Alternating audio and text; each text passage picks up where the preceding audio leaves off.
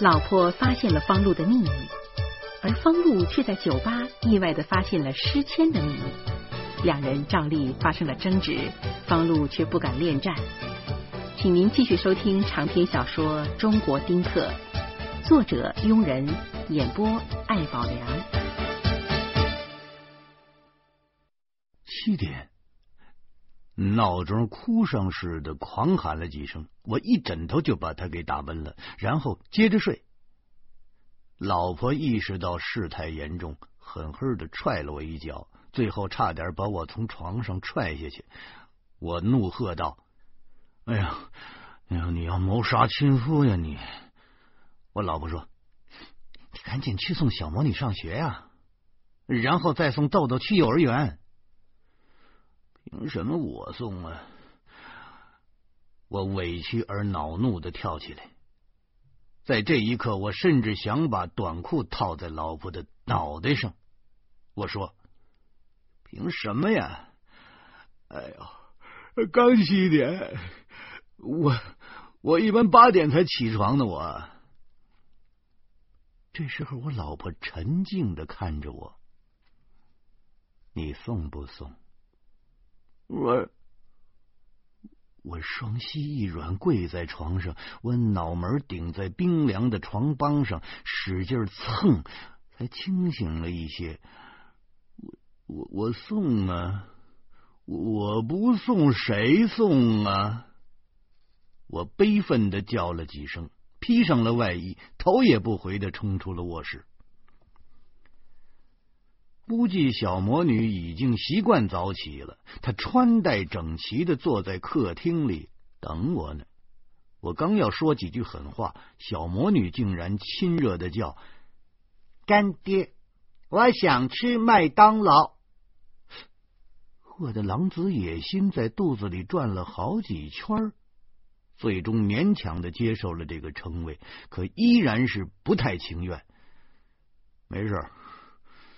叫不叫干爹没关系啊，不过跟我说话的时候一定要说您啊。我想让您带我去吃麦当劳。可现在刚几点呢？哪有麦当劳啊？麦当劳早上六点开门，麦香鸡早餐九块钱一份。说着，小魔女从口袋里拿出了二十块钱。干爹，我请你吧！我一把就把钱给抢过来了。我审视着小魔女的眼睛说：“哎，你你哪来的钱呢？”小魔女又拿出了二十块，极其自然的说：“干爹，我有钱，我还有卡呢。”你你你你你还有卡你？我心里头暗骂徐大光。这小子不会是把贪污的钱都给了小魔女了吧？小魔女果然拿出了一张牡丹灵通卡，向我晃了晃，坦然的说：“我卡上还有一万八千八百七十五块钱，在工商银行都能取。”我真不知道说什么了。我，哎呦，主要是恨自己太老土。前年有个外地出版商给我出了一本书。给版税的时候想打到我的卡上，而我却没有信用卡。后来在出版商的再三的催促下，才勉强办了一张。出版商的版税一到账，我立刻把钱取出来存在存折上了。其实我也知道钱在卡上很安全，但是没有存折上那几个数字，我这心里就不踏实。哎呦！现在连小魔女都有自己的信用卡了，我却一直对新生事物心有余悸。看来我不用跟大人物比了，跟这小魔女比起来，我就该被社会淘汰了。我说：“哎，这钱是谁给你的？”虽然我相信徐大光搞财产转移绝不会一万两万的转，但是我依然不放心。小魔女说。西西我从小到现在的压岁钱，我妈一直给我存着的，说是等我上大学的时候用。那怎么在你自己手里啊？我前几天要用钱，就把卡拿出来了。我妈不知道。我看了看表，哎呦，再不走那可就晚了。我只得拉着小魔女往外跑。我知道小区附近就有一家麦当劳，她愿意吃就让她吃。到了麦当劳，小魔女果然要付账，我当然不能让她出钱，抢着把钱给付了。这回我算是看出来了，小魔女即使有千般不是，至少有一点好，这个孩子。没有金钱观念，不贪财，而且出手还特别的大方。对于大人来说，不贪财的确是优点。徐大光就是因为贪财进去的，但对孩子来说，不贪财那弄不好将来就是一败家子儿。我得为徐大光负责。吃完汉堡，就试探着说：“爸爸，这个小孩子不应该拿信用卡。”这样吧，卡呢就放干爹这儿，干爹呢也不知道密码，所以呢，干爹不会用你的钱，干爹替你保存。嗯，小魔女大方的说：“干爹想用就用吧，密码就是我的生日。”不不不，一会说话，干爹怎么能用你的钱呢？其实我根本就不知道小魔女的生日，也不敢说不知道。因为我要这么说，他保证会告诉我。小魔女想都没想，把信用卡就递到我的手里。她自言自语的说：“反正我也用完了，你拿去吧。”我觉得小魔女的话里有话。刚才她在家就说最近用钱了，到底干什么用了？我耐不住好奇，我就说：“爸爸。”为什么要用卡里的钱呢？我们班要选班长，我想当班长。我不明白这这当班长跟信用卡之间有什么必然联系呢？我就更加惊奇了。哎，爸爸，这个当班长还要花钱呐？我请大家吃饭，大家就选我了。是是是什什什什什么什么？你请大家吃饭？嘿呦，我觉得刚吃下那个汉堡包，突然间就钻到直肠里去了，撑的是厉害呀！这个时候，小魔女使劲的点了点头，看那个表情，似乎在嘲笑这个干爹大惊小怪似的。想当班长的都得请客。我请大家吃的麦当劳，好像花了一百多，还是二百多，我忘了。反正是每人一个巨无霸。哎呦，他们都选你了，还不是因为昨天那个混蛋？小魔女忽然高声的骂起来了，大家。都说好了，全选我当班长。可昨天那个混蛋逃票的时候，却投了别人的票，结果就差了一票，没有当上班长。所以，你你你就打他，不应该吗？哎呦，我惊恐的看着他，我我没敢表示什么。没错哦，那个混蛋爸爸的混蛋儿子的确该打，可我这个做干爹的总不能纵容干女儿当众行凶吧？哎呦，现在我真算明白了。那一切民主都是梦幻呐，那一切神圣都是烟云呐，那一切纯洁都是胡说八道啊，那一切理想都是痴人说梦啊！如今八岁的孩子，哎，就知道会选了，怪不得李爱家说起孩子来那么痛心疾首呢。我僵坐了三分钟，然后把信用卡。揣到口袋里，拉着小魔女要去学校，但是小魔女并没有吃饱，临走前又要了个汉堡，三口两口就吃了。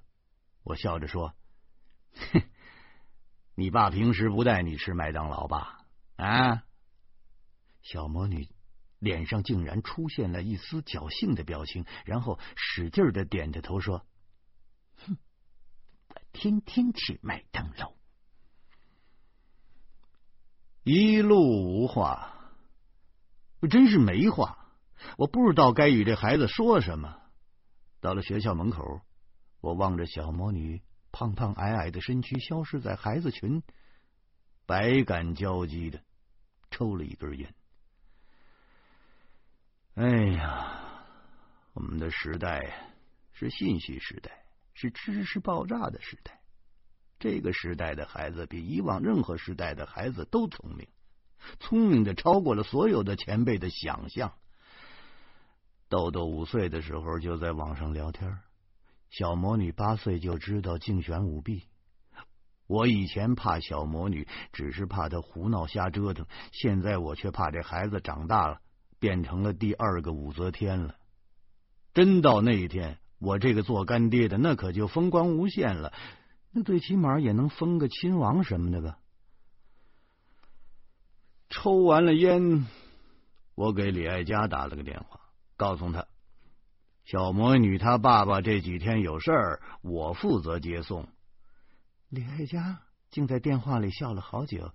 他说：“哼，我还以为你真是不喜欢孩子呢。”我说：“我我真不喜欢呢。”李爱佳却说：“哼，对哥们儿的孩子都这么好，将来你有了自己的孩子，你指不定会多溺爱呢。”我就再没说什么，因为我说什么都没用啊。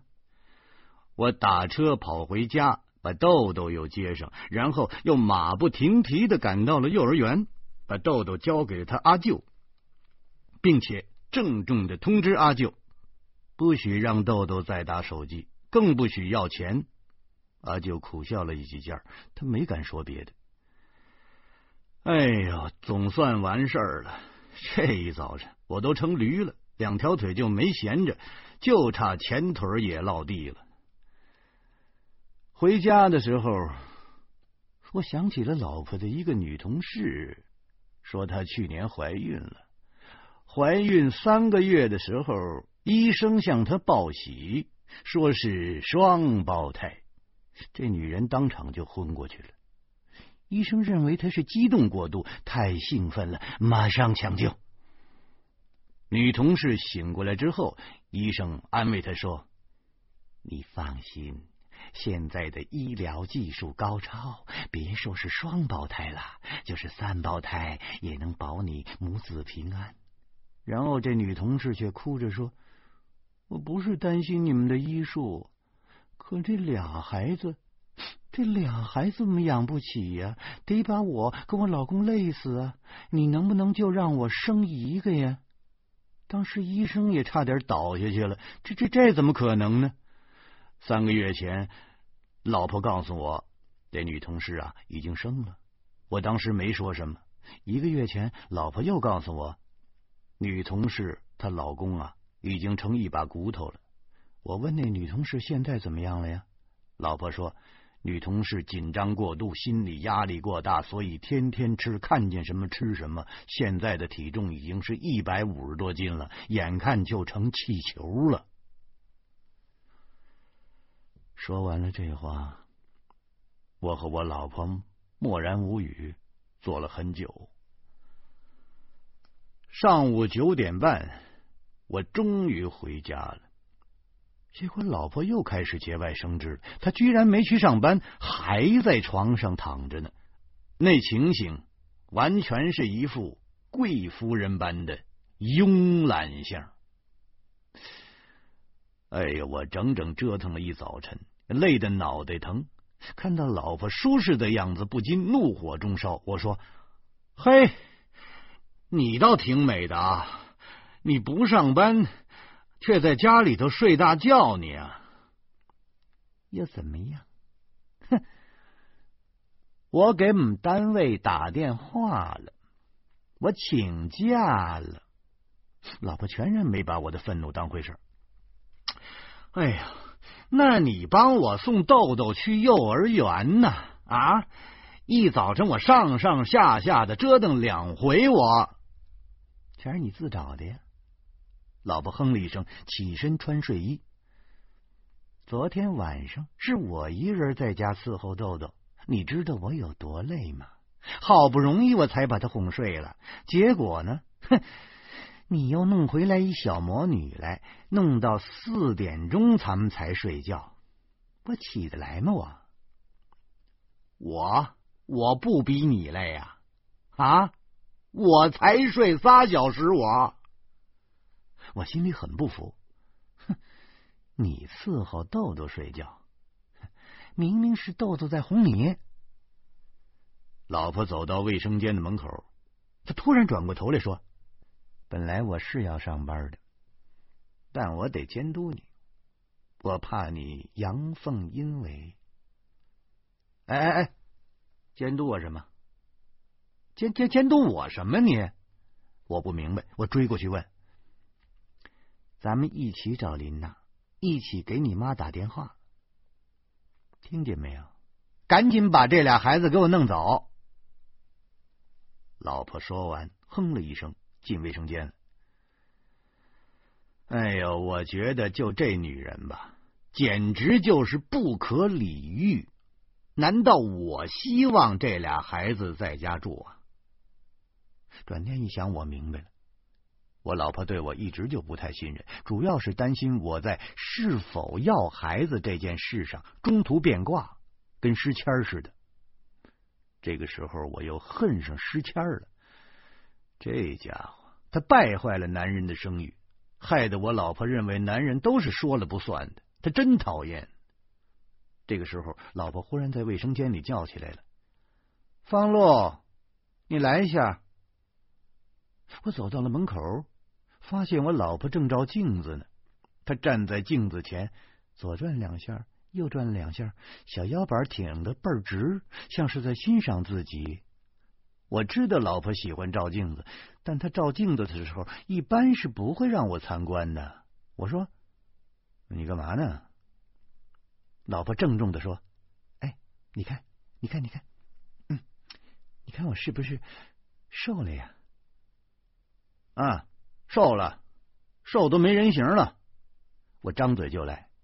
你别胡说！你，仔细看你呀！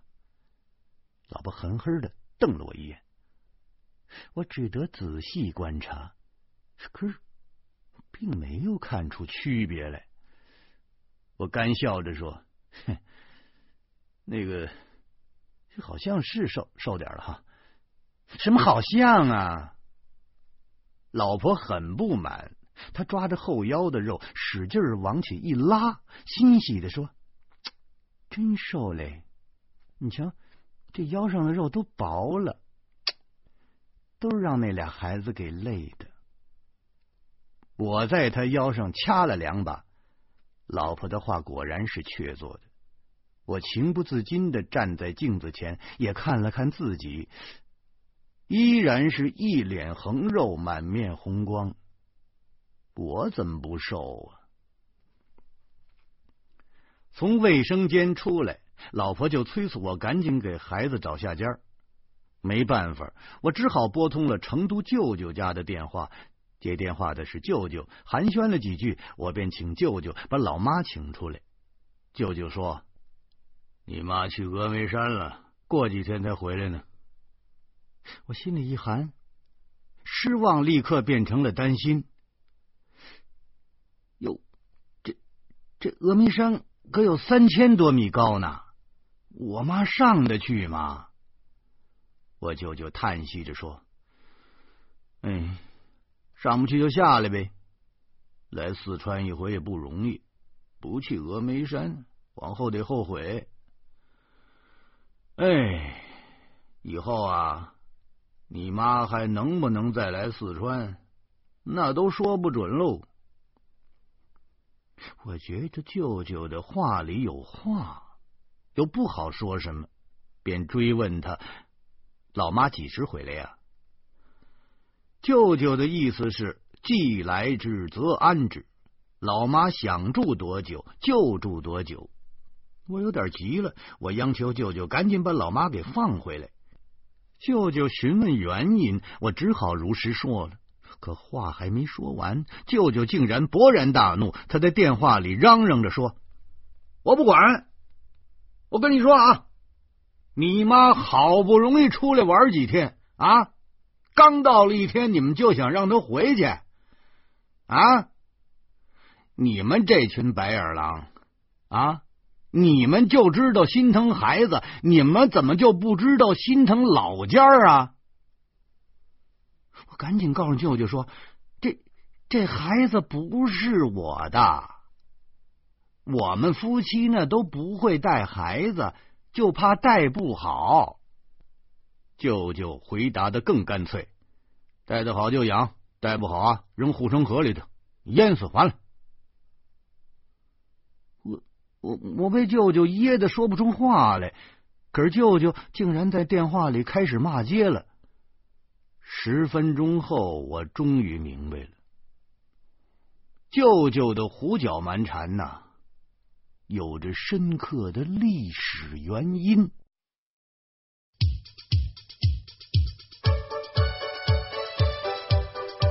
尽管方路和老婆积极想办法解决两个孩子的问题，但老妈归期遥遥，林娜也杳无音讯，两人不免情绪低落。拌嘴时，方露发现老婆不仅知道他私设小金库，甚至还有其他不可告人的秘密。欢迎您明天同一时间继续收听长篇小说《中国丁克》。